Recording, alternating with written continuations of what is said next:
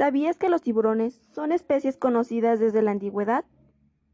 Una especie muy importante es el tiburón blanco, como sabemos, es el pez depredador más grande. De media miden en torno los 4.5 metros, aunque se han registrado ejemplares que superan los 6 metros de longitud y los 2.200 kilogramos de peso. Hay 106 tiburones blancos aproximadamente en Islas Guadalupe y Baja California ha aumentado el número de tiburones juveniles para así recuperarse en el Océano Pacífico. El tiburón blanco se ha desplazado hacia aguas más tropicales como el archipiélago.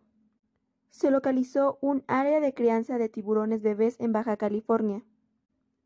Los tiburones tienen preferencias ambientales, algunos prefieren las profundidades, otros las costas, entre otros. Existe un monitoreo científico para observar la conducta de los tiburones al ver buzos o barcos pesqueros. Gracias a investigaciones han descubierto si los tiburones están acostumbrados a ver barcos turistas y qué tipo de carnada es conveniente. Pasan gran parte de su vida en las profundidades alimentándose. Tienen encuentros titánicos en las profundidades con los calamares. Se notan las cicatrices que presentan los tiburones blancos. Muy interesante, ¿no lo crees? Bueno, esto es todo por ahora. Hasta pronto.